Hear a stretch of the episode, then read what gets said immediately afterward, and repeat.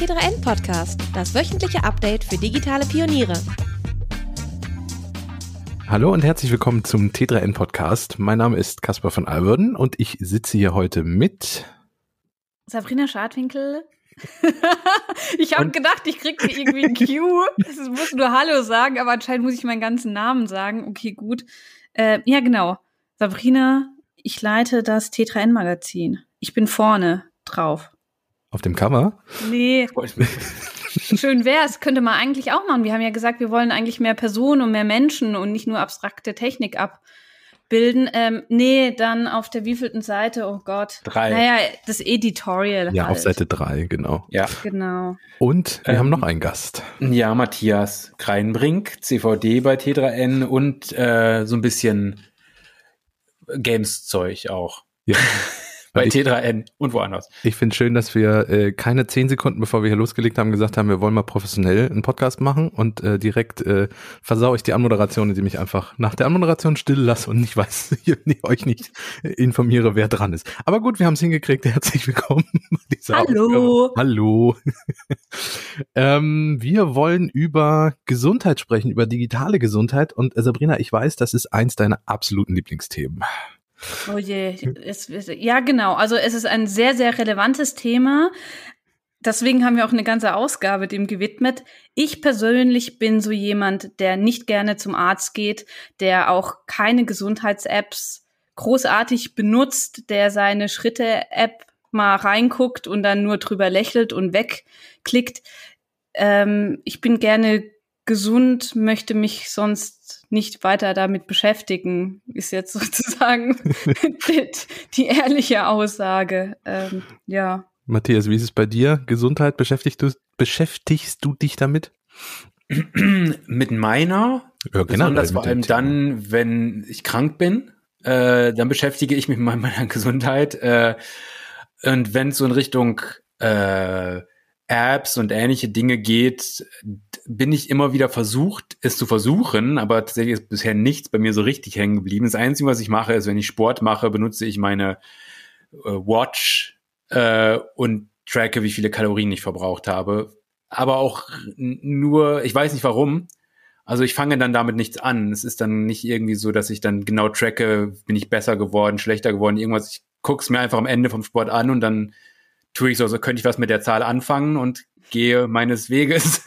Also du teilst es nicht noch irgendwo. nein, auf gar keinen Fall. Nein, nein. sowas Keine, keine kleinen Trophäen oder Pokale oder was, was, was, ich, ich? was es in irgendwelchen Jogging-Apps Ja. gibt, wo du deine Laufparcours dann noch teilen kannst. Das ist, äh, das passiert durchaus, dass, dass meine Watch, ich sage jetzt nicht von welcher Marke, äh, mir dann sagt so, oh, du hast heute alle Ringe geschlossen, du hast heute irgendwie oder du hast jetzt die ganze Woche irgendwas gemacht, aber das ist stört mich eher, weil dann meine Uhr vibriert und ich denke, oh, jemand hat mir geschrieben und dann gucke ich auf die Uhr und sehe, nein, es ist nur meine Gesundheit, die sich bei mir meldet. Äh, was aber schon vorgekommen ist, tatsächlich, dass mir Freunde, Freundinnen und äh, äh, auch Verwandte schon mal gesagt haben, oh, wir können ja unsere so unsere Stats connecten, so dass ich immer sehen kann, wie viele Kalorien du heute verbraucht hast und du bei mir. Und ich fand das sehr befremdlich und habe das immer abgelehnt, weil ich tatsächlich weder von anderen Leuten wissen möchte, was wie viele Kalorien sie verbrannt haben, noch möchte ich selbst zeigen. ist das wirklich ich, ein Ding? Oh Gott, Ja, wie viele ein Ding, Kalorien hast du verbrannt?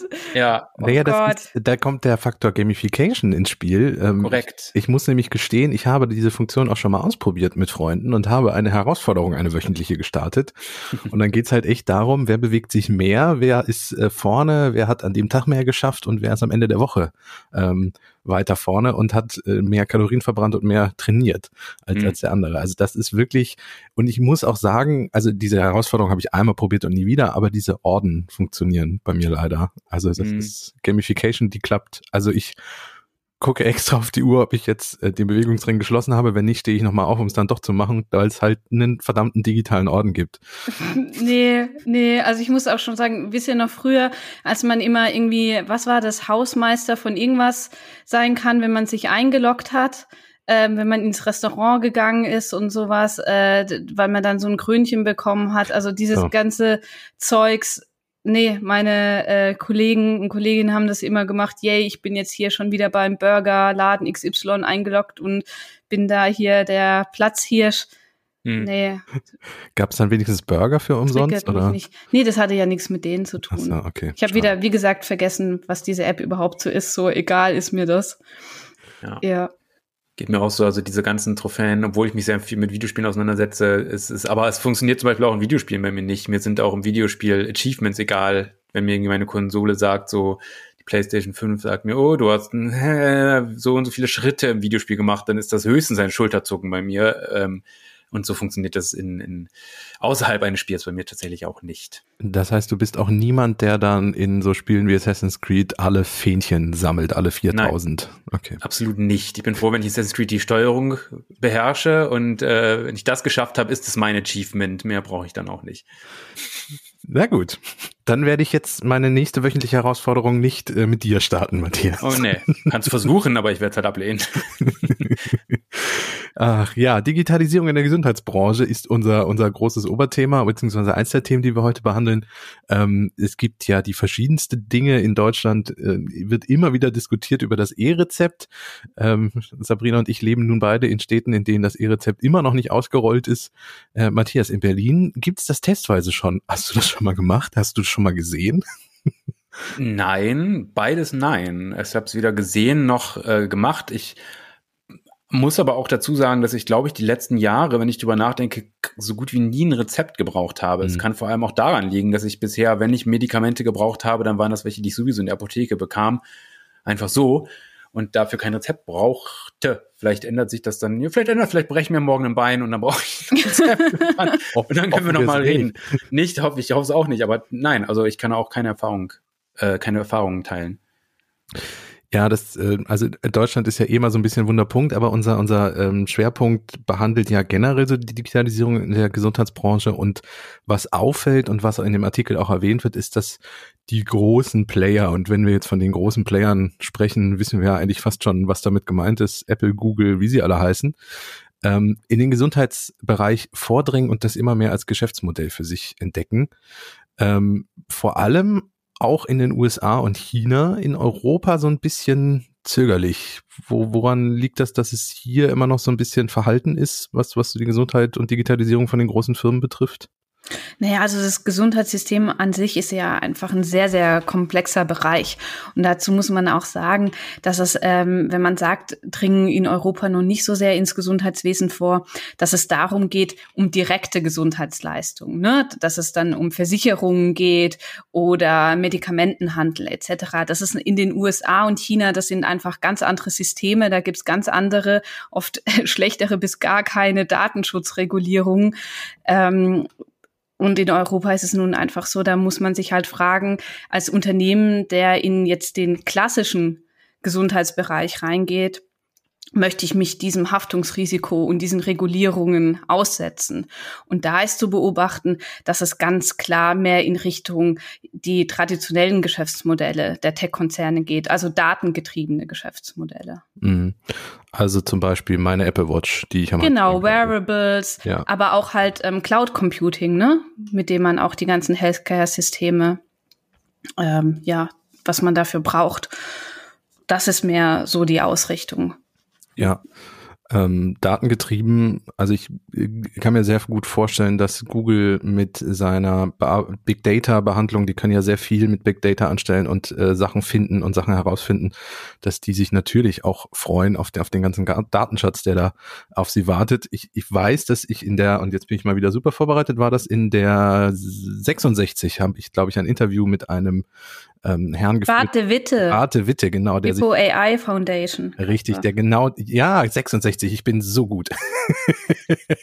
ähm, der ähm, sich genau dafür einsetzt, dass eben die großen Firmen nicht sich auf diesen Datenpool draufsetzen und den für sich behalten und in, nie wieder nach außen damit kommunizieren, sondern dass er sagt, ja, Daten sind in der modernen Gesundheit wichtig, auch viele und eine ganze Menge Daten, weil man halt zum Beispiel aus Big Data auch äh, Gesundheitsvorsorge entwickeln kann, aber diese Daten müssen für alle frei zugänglich sein. Und äh, das ist ja bei den großen Konzernen so ein bisschen die Frage, was machen die damit?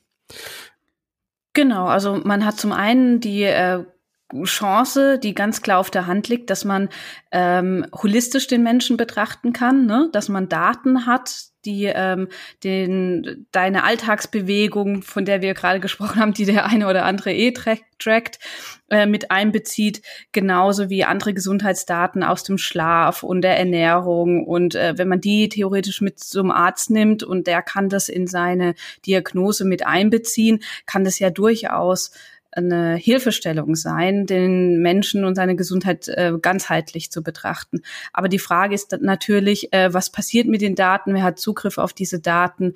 Und dass diese Daten halt ähm, am besten ja auch der Forschung und anderen zugänglich sind. Da ist halt immer die Gefahr, ähm, dass man auch sagen könnte, ja, die Betreiber dieser Endgeräte die diese Daten alle äh, besitzen, können dann daraus besonders gute personenbezogene Gesundheitsleistungen anbieten und das nur für ihre zahlenden Kunden. Dass es sozusagen ein Konkurrenzsystem gibt zu unserem ja, gesetzlichen Krankenkassensystem, zum öffentlichen System. Und das möchte man ja eigentlich vermeiden. Also das ist so ein bisschen das Risiko, was dabei mitschwingt. Hm. Da sind wir bei einem der Risiken, aber die Digitalisierung bietet natürlich auch viele Möglichkeiten und Chancen. Ähm, zum Beispiel geht es im Artikel auch um äh, Virtual Reality und Augmented Reality. Ähm, Matthias, wie, wie kann denn das, was hat denn das mit Digitalisierung und Gesundheit zu tun, die beiden Bereiche? Virtual Reality ist digital. Das hat. Ah, okay, ja, gut. Danke. Dann nächste Frage.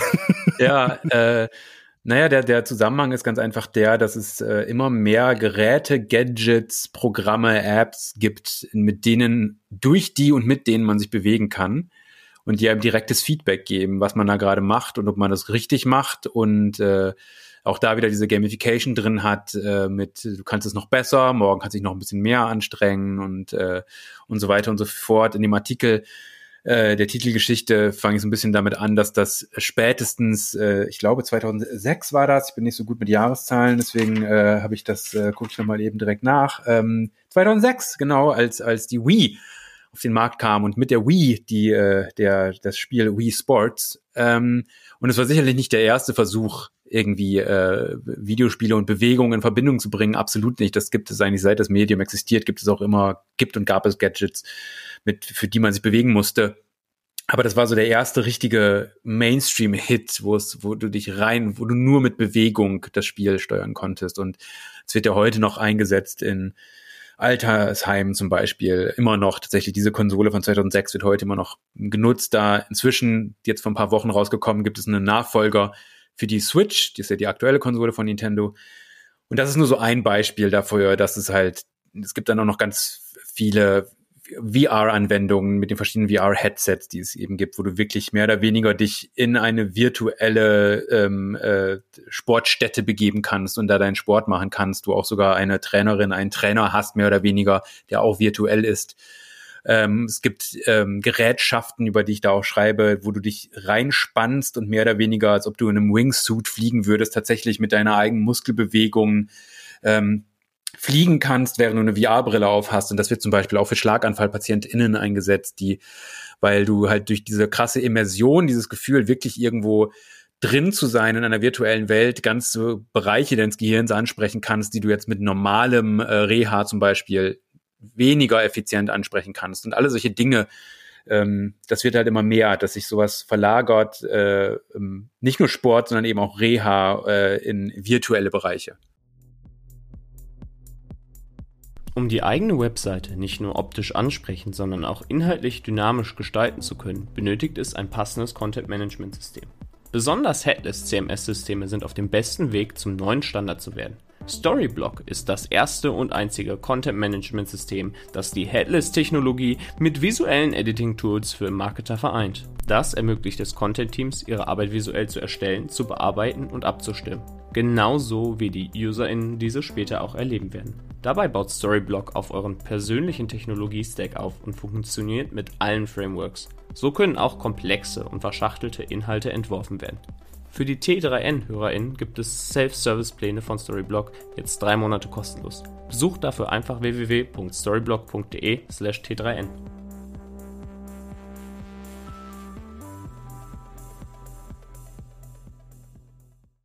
Ja, du hast auch einen ganzen eigenen Artikel im Schwerpunkt zum Thema Games und Therapie geschrieben. Mhm. Ähm, wie sieht denn das aus? Kann ich in Zukunft GTA 6, wenn es denn jemals erscheint, auf Rezept irgendwie kriegen oder was, was ist damit gemeint? Ich denke, das wird in Deutschland tatsächlich in voraussehbarer Zeit gar nicht passieren, dass du hier irgendwas auf Rezept in Richtung Videospiel bekommen wirst. Es ist in den USA 2020 war das, glaube ich, passiert, dass ein Spiel, ähm, das besonders sich an Kinder mit ADHS richtet, äh, dass, es, äh, dass man das da auf Rezept bekommen kann. Aber äh, es ist ein sehr interessantes Verhältnis, äh, das äh, Verhältnis von Therapie, beziehungsweise vor allem, also es geht um Psychotherapie in diesem Sinne, in diesem Fall Psychotherapie, Psychologie und Videospiele, weil du ein sehr ambivalentes Verhältnis hast. Einerseits haben Videospiele sehr, sehr viele Spielmechaniken in sich, äh, besonders wenn es in Richtung Mobile Games geht und sogenannte Games as a Service und solche Dinge, die dich dazu verleiten, möglichst viel Zeit in diesem Spiel zu verbringen, möglichst viel Energie da reinzustecken, auch dich sehr zugehörig zu einem Spiel zu fühlen, sodass du immer wieder das Gefühl hast, du verpasst irgendwas, wenn du vielleicht nicht einen Tag dich mal einloggst. Also sehr viele psychische Tricks in Videospielen stecken, ähm, um dich bei Laune zu halten, um es mal nett auszudrücken gleichzeitig aber auch Videospiele immer mehr eingesetzt werden in der Therapie. Äh, Themen wie eben psychische Probleme, wie zum Beispiel Depression oder Angstzustände in Videospielen thematisiert werden oder sogar auf sehr unorthodoxe Art und Weise ähm, Games zum Beispiel in der Verhaltenstherapie eingesetzt werden. Also ich habe da ein Beispiel von jemandem, der GTA 5, äh, also das Spiel, das schon existiert, GTA 6 existiert ja noch nicht, ähm, genutzt hat, um seine, ähm, äh, ja, es war wahrscheinlich eine PTBS, also eine, eine Belastungsstörung, die er hatte, nachdem er einen Autounfall hatte. Und äh, dann halt, weil es in diesem Videospiel, das ziemlich realistisch ist, also auf realistische Optik setzt, ähm, und man kann da eine Ego-Perspektive schalten, sich dann in ein Auto setzen und dann fährt man halt mehr oder weniger durch einen einigermaßen realistisch programmierten äh, Autoverkehr in dieser Stadt. Und das hat er genutzt, um eben seine Belastungsstörung, wie er äh, sagt, zu überwinden. Das ist jetzt natürlich nichts, was man irgendwie so komplett empfehlen kann, weil am besten macht man das Expositionstherapie immer mit einem Therapeuten, einer Therapeutin. Aber es zeigt so ein bisschen, in welche Richtung das gehen kann. Gerade wenn es um Dinge Verhaltenstherapie, Exposition, äh, Phobien zum Beispiel auch äh, bekämpft, bekämpft werden, sowas wie Höhenangst oder ähnliche Sachen, dass tatsächlich da Videospiele einen totalen, äh, recht neuen immer noch Zugang bieten können und wahrscheinlich in den nächsten Jahren, Jahrzehnten immer häufiger eingesetzt werden sagst du, dass es in Deutschland schwer werden wird, sowas auf Rezept zu kriegen. Was wir komischerweise mal ganz gut hingekriegt haben hierzulande, ist ja, dass es inzwischen erste Apps gibt äh, auf Rezept. Ähm, ich, ich hoffe vielleicht, dass das einen Weg ebnet, dass auch andere digitale Produkte es schaffen, äh, auf Rezept äh, weiterverkauft. Jetzt vielleicht nicht GTA 5 und 6, ja. wie du ja auch sagst, da, da verstehe ich, dass eine Gesundheitsbehörde sagt, da ist uns der Therapieansatz noch so ein bisschen ja. äh, fernab und da geht's ja auch viel um Drogen in dem Spiel und so. Aber ähm, so, so ein Spiel, ähm, du hast ja in dem Artikel auch aufgezählt und hast es ja auch eben schon angesprochen, ähm, so ein Serious Game, was sich mit der Sp Phobie vor Spinnen oder gegen Spinnen mhm. irgendwie auseinandersetzt. Da würde ich schon eher sehen, dass das vielleicht mit Glück irgendwann mal doch die Chance hat.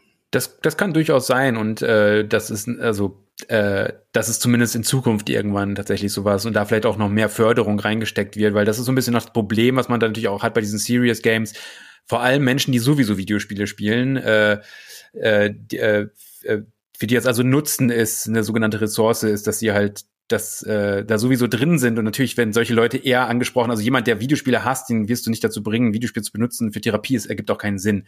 Ja. Und die Leute, die sich aber sowieso für Videospiele interessieren, die können natürlich für, für die kann sowas interessant sein.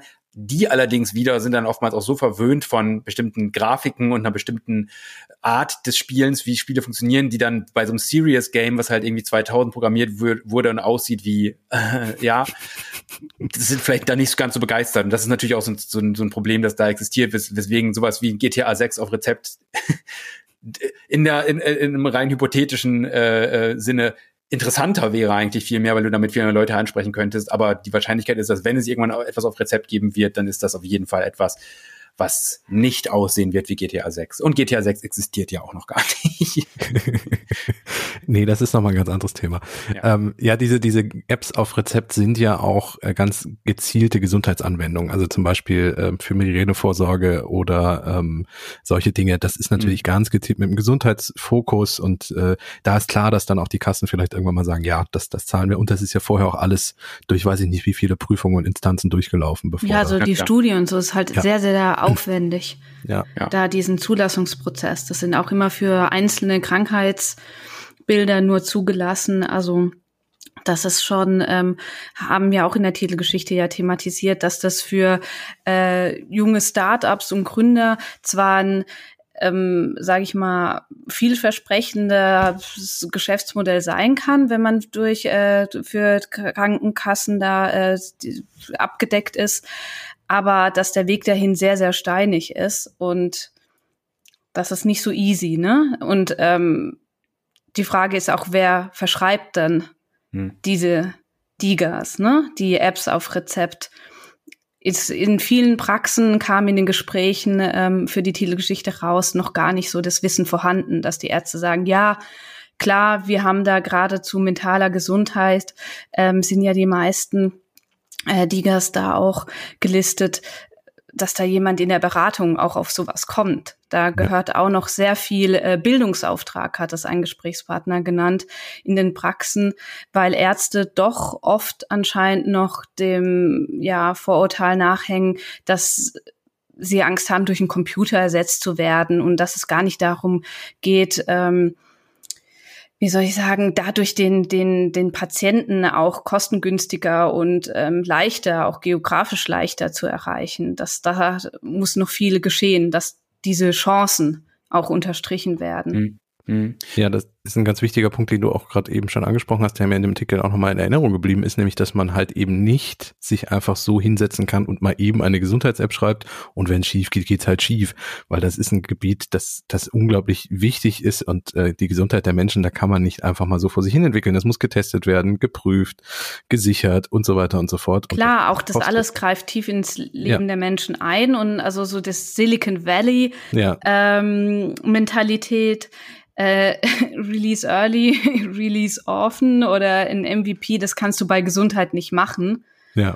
Und wie ein Gesprächspartner auch meinte, ja, also die sprichwörtlichen drei pickligen Jungs aus der Garage haben jetzt im E-Health-Bereich jetzt nicht so die Chance, was damit einfach gemeint ist, du brauchst jemand, der medizinische Fachexpertise hat im Team, wenn du was ähm, Sinnvolles entwickeln möchtest.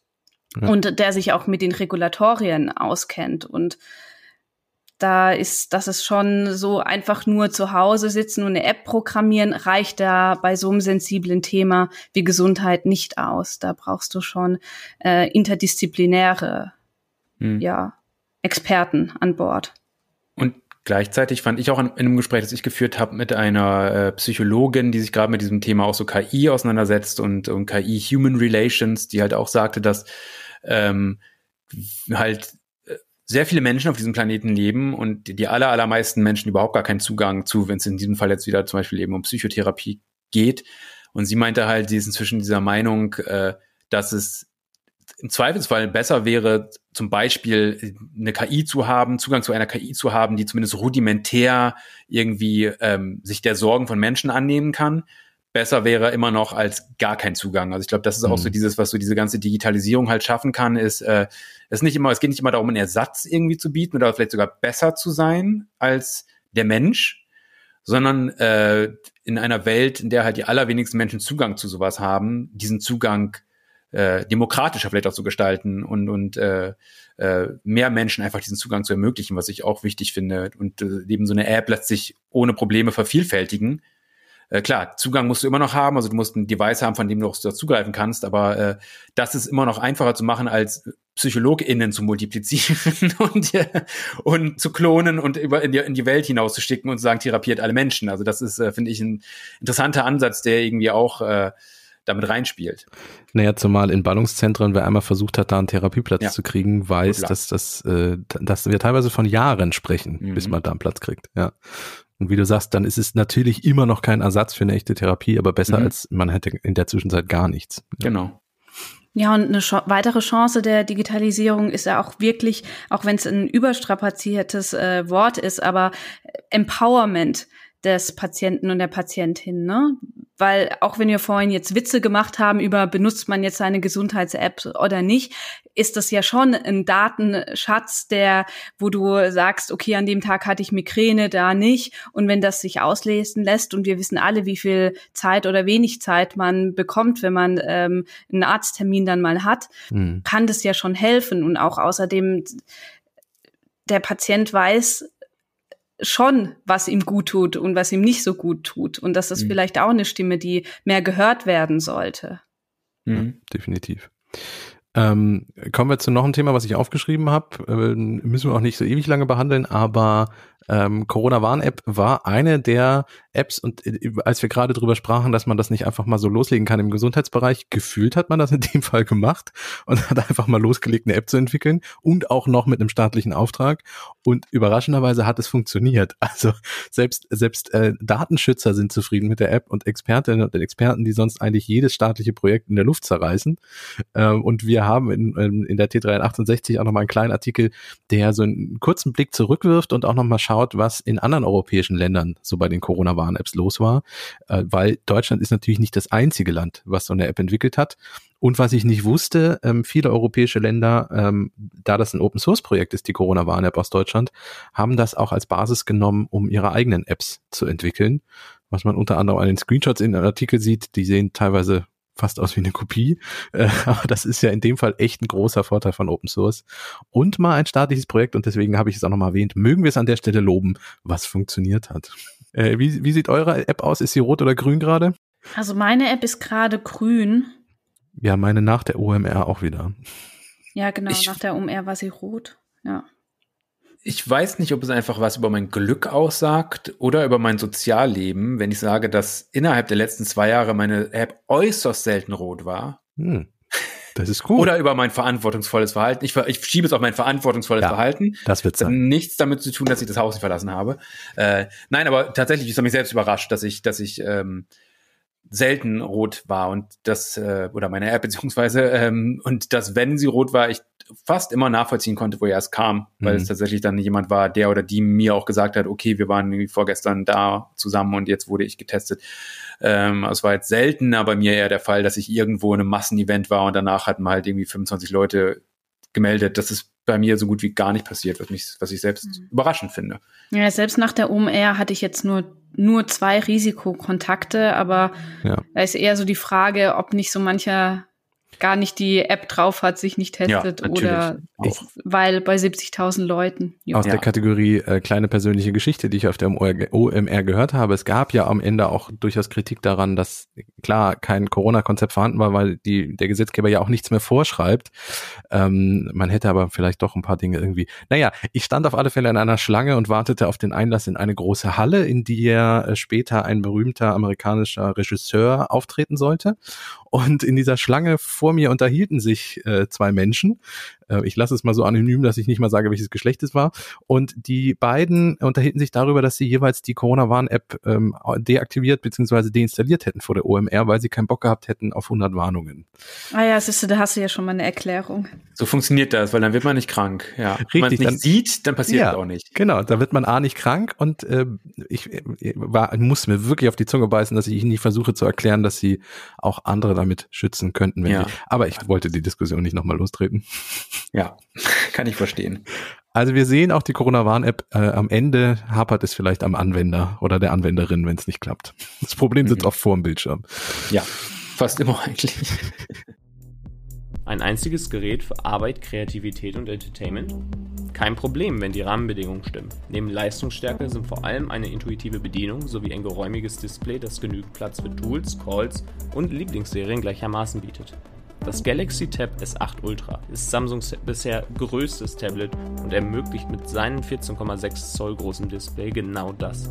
Produktives Arbeiten dank Multi-Window-Ansicht, Ideen und Skizzen mit dem S-Pen visualisieren und Filme oder Serien in bester Qualität und Auflösung schauen.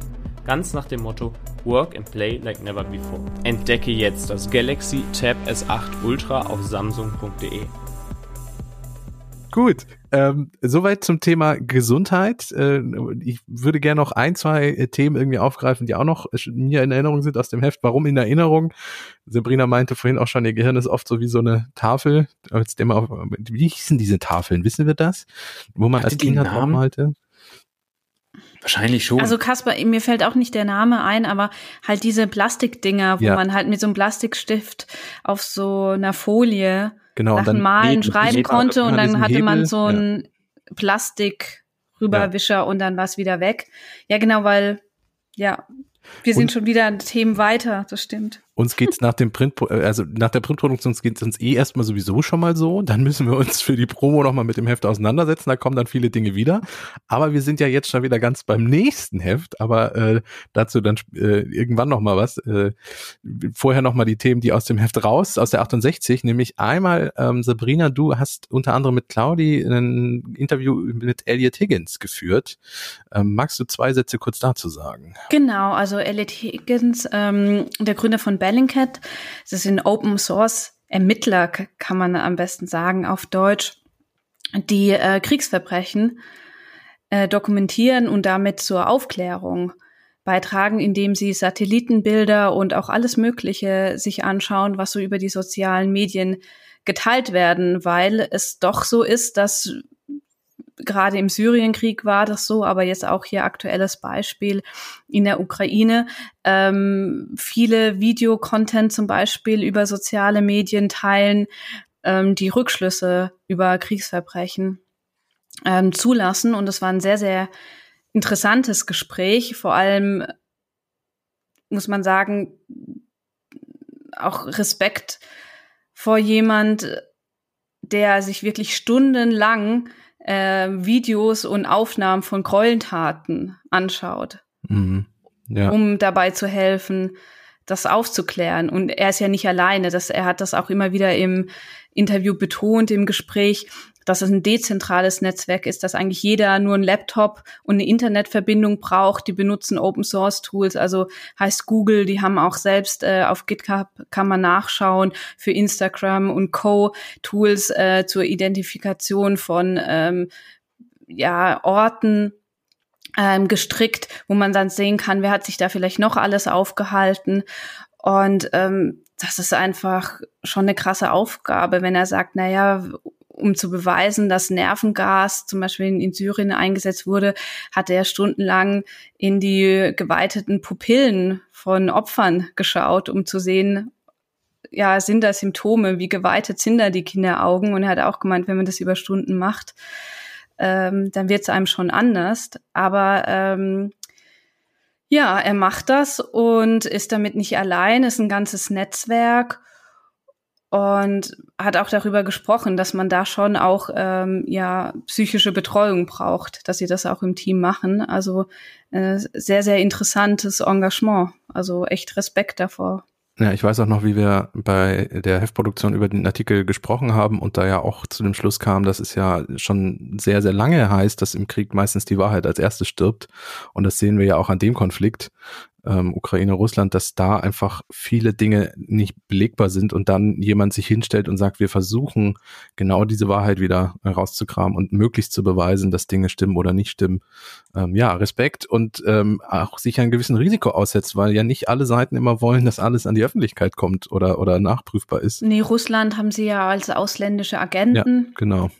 Ja, eingestuft und auch für auch wie er gesagt hat hier mit Strafzahlungen und weiß ich was alles belegt, aber sie haben keinen Sitz dort, also gibt keine Jurisdiktion, sie können nichts machen, aber ja, sie haben auch mit der BBC zusammen, ähm, wie soll man sagen, ja politische Morde untersucht. Da macht man sich sicher keine Mhm. Freunde. Ja, ja. Ähm, ich habe über ein etwas leichteres und trotzdem auch nicht unwichtiges Thema äh, mit jemandem gesprochen. Ich habe nämlich einen Digital Street Worker ähm, interviewt und mit ihm über seine Arbeit geredet. Ähm, die, die, das ist ein Pilotprojekt, was in Bayern tatsächlich äh, durch ein äh, Förder Corona-Fördertopf gerade gestartet ist oder im September vergangenen Jahres losging. Ähm, die nehmen das klassische Streetwork und münzen es auf Online um und gucken, wo jugendliche Menschen äh, heutzutage sich mit rumtreiben nämlich zum Beispiel in Online-Games, in Foren, äh, bei Discord, bei Twitch, auf Instagram und bieten dort ihre Dienste an und machen eigentlich genau das, was sie auch äh, in der realen Welt machen, nämlich sie haben ein offenes Ohr, sie vermitteln weiter, wenn es Probleme gibt zu äh, spezialisierten Stellen ähm, und sie sind ansprechbar ein sehr spannendes Projekt, ein sehr spannender äh, ein Interview draus geworden, den ich zu, äh, das habe ich zu einem äh, ganzen Artikel umgemodelt. Ähm, genau, lohnt sich auch. Ähm, wir haben auch noch über digitale Gewalt und Hate Speech ein Interview im, Tag, äh, im Heft. Ähm, und eine Frage, die ich an euch noch stelle, um ein bisschen leichter noch zu enden hier bei dem bei diesem Podcast ähm, Workation. Wir haben einen Artikel über eine Firma, die einfach mal die gesamte Company eingepackt hat und in ein Haus in Nähe von Rom, glaube ich, gefahren ist und dort Workation, also eine Mischung aus Work und Vacation, also Urlaub gemacht hat. Und äh, man sieht da schöne Bilder, wo Leute dann am Pool sitzen und äh, Dinge entwickeln für die Firma. Warum machen wir das nicht und warum sitzen wir alle zu Hause?